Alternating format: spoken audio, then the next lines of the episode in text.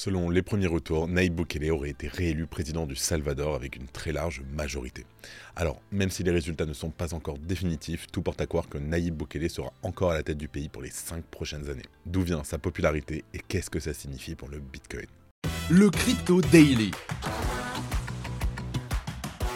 Mon nom est Benjamin Cohen. Et vous êtes bien sur le Crypto Daily le podcast qui traite de l'actualité crypto, NFT et métaverse. Dans vos oreilles, chaque jour, du lundi au vendredi. Salut, c'est Benjamin de Crypto Daily et j'espère que vous avez passé un super week-end. Et c'est donc notre actualité du jour. Mais avant tout ça, et comme d'habitude, le coin du marché avec notre partenaire Swissborg. Here comes the money. Here we go. Et comme d'habitude, le coin du marché du lundi, c'est pas moi qui m'en charge, mais c'est Florent de chez Swissborg. Salut Florent, comment ça va et surtout quelles sont les nouvelles? Alors cette semaine a été relativement calme sur le marché des cryptos, avec peu de mouvements significatifs des prix. Donc on note qu'après avoir invalidé deux tentatives de breakout vers le haut puis vers le bas, Bitcoin reste fermement ancré autour des 40 à 43 000 dollars. Cette période de conciliation est saine et elle est en phase avec nos attentes quand on examine les cycles précédents, on constate plusieurs choses, euh, mais de manière générale, on, voit que les mois précédant euh, le halving, qui est très attendu, sont généralement très calmes, et pour l'instant, le marché semble suivre cette tendance. Donc ainsi, on peut s'attendre à une continuation de cette consolidation jusqu'à un nouveau catalyste. Pour le moment, les deux principaux à venir qu'on a en mémoire sont le halving et un changement des politiques monétaires vers un environnement pro-liquidité notamment avec la première baisse des taux qui est attendue pour le mois de mai euh, aux États-Unis. Maintenant, en analysant les différents flux euh, de capitaux dans les différents ETF, on note deux éléments très positifs cette semaine. La première, c'est qu'on a assisté à une des plus grosses semaines en termes d'afflux net de capital dans les différents ETF et que tous les jours ont été positifs. Deuxièmement, on observe aussi que les outflows de Grayscale semblent se normaliser.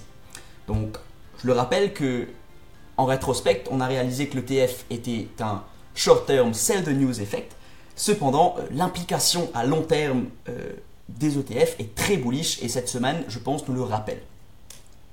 Maintenant, quand on se détache euh, du marché des cryptos, on note qu'il y a eu quelques news plutôt intéressantes cette semaine dans le marché global, notamment autour de quelques banques qui ont été sous pression.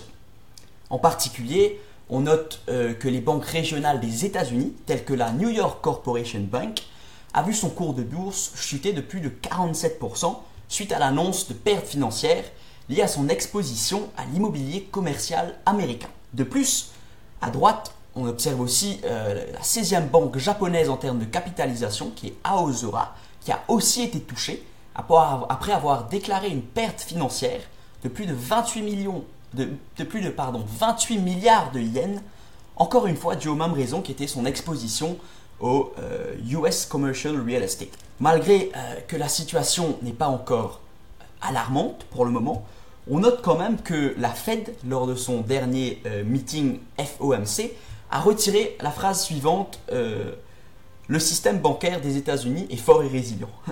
Ainsi, on peut se dire que cette situation est tout de même à surveiller de près et qu'après tout, la crise bancaire qu'on a eue en 2023 avec, SVB n'est peut-être pas tout à fait terminée et qu'on pourrait avoir la ramification de ses effets euh, dans un futur.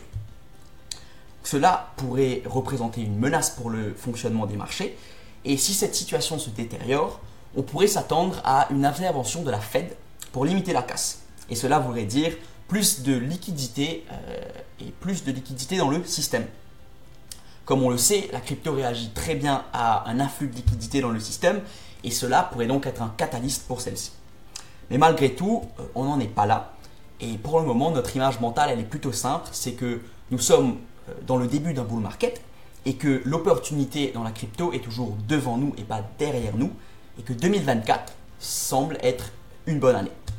Merci beaucoup euh, Florent. Alors petite question, on parle aujourd'hui, c'est la news du jour d'ailleurs, on va parler de euh, Grayscale qui s'apprête à vendre euh, l'équivalent de 1 milliard 400 millions de, bitcoin, enfin de dollars en, bitcoin. Qu'est-ce qu'on peut s'attendre suite à ça? Alors c'est une très bonne, c'est une très bonne question. Euh, La réponse c'est personne ne sait et c'est le marché qui pressera tout ça en temps et lieu. Mais ce qu'on peut se dire c'est que les marchés aiment en général la clarté. On, le rappelle par exemple quand CZ, le CEO de Binance, a, démissionné, on aurait pu se dire c'était très euh, négatif, mais au final, euh, le cours du Bitcoin a, pris l'ascenseur. Et je pense que cette news amène de la clarté au marché. Et ce qu'on s'attend, c'est que euh, à un moment donné, Grayscale va, normaliser sa vente des ETF et c'est plutôt bullish. De plus, je pense que il y a un effet un peu où ben, BlackRock et les autres gros ETF e vont peut-être euh, absorber cette, cet outflow de fonds. Encore une fois, personne ne sait, mais voilà ce qu'on peut penser. Super. Bah écoute, merci beaucoup Florent. C'est toujours un plaisir de te recevoir et je te dis à la semaine prochaine. À la semaine prochaine. Et on enchaîne donc avec la première news et on parle de Naïb Boukele qui a été réélu pour 5 ans en tant que président du Salvador. Alors Naïb Bukele a célébré une victoire écrasante au Salvador avec des résultats préliminaires indiquant que plus de 85% des voix ont voté en sa faveur, lui garantissant un nouveau mandat présidentiel. Bien que les résultats définitifs n'aient pas encore été publiés, Naïb Bukele a célébré sa victoire devant la foule. Pour le moment, les résultats ont été confirmés par les données de son propre parti, qui indique d'ailleurs une large avance sur les autres candidats, avec plus de 85% des voix en sa faveur. Et selon les données disponibles auprès des sources officielles Nouvelles Idées, le parti politique de Nayib Bukele est effectivement très largement en tête. Par exemple, on a la Gallup Organization qui a publié un aperçu des résultats sur X, anciennement Twitter, et a affirmé que, je cite, Nayib Bukele est réélu président du Salvador avec 87% des voix en sa faveur. Bukele, qui est connu pour sa politique sécuritaire qui lui vaut autant de critiques que de soutien, Nayib Bukele est également celui qui a signé la loi accordant le statut de monnaie légale au Bitcoin. Et depuis le mois de septembre dernier, le roi des crypto-monnaies Bitcoin siège au même rang que celui du dollar américain qui a été adopté en 2011 par le pays d'Amérique centrale. Critiqué pour le tournant autoritaire qu'a pris le Salvador, Bukele bénéficie malgré tout d'une forte popularité auprès des citoyens salvadoriens. Un tournant attribué à la politique instaurée en 2019 via un plan de contrôle territorial visant à confier la sécurité de certains territoires gangrénés par les gangs locaux à l'armée du pays. Une décision qui a aussi valu au Salvador de passer de 51 homicides pour 100 000 personnes en 2018 à seulement 2,5 en 2023, soit moins qu'aux États-Unis. Nayib Bukele a aussi obtenu une popularité record avec cette politique, avec près de 92% d'opinions favorables auprès de la population cette année-là. Mais suite à la vague d'assassinats en mars 2022, Nayib Bukele avait aussi décrété un régime d'exception autorisant les arrestations sans mandat judiciaire. Des mesures qui ont donc placé le Salvador au rang de pays avec le plus haut taux d'incarcération au monde, et ce, avec l'emprisonnement de milliers d'innocents, toutefois libérés depuis. Donc il y a ce côté-là, mais il y a aussi du côté de l'adoption du Bitcoin, où le bilan est plutôt mitigé au Salvador, avec seulement 12% des Salvadoriens qui auraient utilisé le Bitcoin en 2023 pour payer des biens et des services dans le pays. C'est donc une baisse conséquente, puisque ce chiffre était de 24,4% l'année précédente, soit plus du double. Et selon une étude, 25,3% des Salvadoriens estiment que l'économie du pays a progressé suite au déclin de la délinquance, alors que seulement 0,5% pensent que cela peut être attribué à la légalisation du Bitcoin. Salut, alors on fait une petite pause dans le programme. Est-ce que vous avez déjà entendu parler de Swissborg? C'est la meilleure application pour prendre en main vos investissements crypto. Tout y est super simple et rapide. C'est un vrai jeu d'enfant. Et le mieux, c'est que c'est régulé et autorisé en France. En plus, avec Swissborg, vous avez toujours les meilleurs prix du marché. C'est fini le temps où on payait trop cher sans le savoir. Et si vous ne savez pas dans quelle crypto investir, pas de panique. Avec Best Blockchain, c'est comme un panier tout prêt avec les meilleurs cryptos choisis par des pros. On ne peut pas faire plus simple. Attention offre exclusive en ce moment. Inscrivez-vous dès maintenant avec notre lien qui s'affiche maintenant et recevez immédiatement un ticket à gratter 100% gagnant et empocher jusqu'à 100 euros instantanément. Alors, qu'est-ce que vous attendez? C'est le moment de rejoindre Swissborg et d'investir dans les crypto-monnaies en toute sérénité. Cliquez, inscrivez-vous et lancez-vous dans l'aventure avec Swissborg. En deuxième news, on a la grosse news du jour qui fait peur à tout le monde. On a Genesis qui va vendre 1,4 milliard de dollars d'actions GBTC. La société en faillite Genesis Global Capital a récemment déposé une motion auprès du tribunal des faillites du district sud de New York. L'entreprise souhaite obtenir l'autorisation de liquider une partie de ses actifs sous gestion. Au cœur de cette demande figure la vente de près de 1,4 milliard de dollars d'actions GBTC. Mais il y a aussi environ 200 millions de dollars d'actions provenant de fonds Grayscale Ethereum Trust et le Grayscale Ethereum Classic Trust. Alors pour rappel, Genesis a été contraint de se placer sous la protection du chapitre 11 de la loi sur les faillites des États-Unis suite à une série de revers financiers et à l'effondrement d'autres secteurs importants comme FTX. Et dans le cadre de sa requête, l'entreprise a également initié une démarche pour réduire les délais légaux. Cette démarche doit permettre à sa proposition de vente d'être examinée plus rapidement lors de l'audience prévue du tribunal des faillites le jeudi 8 février. Les actions GBTC concernées représentent non seulement le gage initial transféré à Gemini dans le cadre du programme, mais incluent également des parts acquises suite à la faillite de Three Hours Capital. Et alors, en plus de ces actifs, Genesis cherche à revendiquer légalement plus de 31 millions de dollars d'actions GBTC d'une valeur d'environ 1,2 milliard de dollars prétendument soumises à Gemini, mais jamais transférées. Par ailleurs, cette vente potentielle interviendrait après que Genesis a convenu de régler une amende de 21 millions de dollars avec la SEC. La raison majeure de cet accord est bien sûr d'éliminer les risques, les dépenses et incertitudes associées à un litige prolongé contre la SEC. Mais cette requête devra cependant attendre le 14 février avant d'être officialisée au cours d'une audience prévue à cet effet. Et bien sûr, on vous tiendra au courant. Et en dernière news, on parle de FTX qui veut revendre 1,4 milliard de dollars de parts dans Anthropic. Il y a beaucoup de gens qui veulent revendre beaucoup d'argent en ce moment. Alors, l'actualité entourant FTX a repris ces derniers jours. Pour rappel, on a appris que l'exchange ne serait pas relancé. Mais l'un des avocats de FTX a confirmé que les clients lésés de la plateforme devraient retrouver leurs actifs perdus, mais malheureusement à leur valeur de l'époque. Avec l'hypothèse d'une relance définitivement plus à l'ordre du jour, il semblerait que la nouvelle direction de FTX s'emploie à rassembler un maximum de fonds.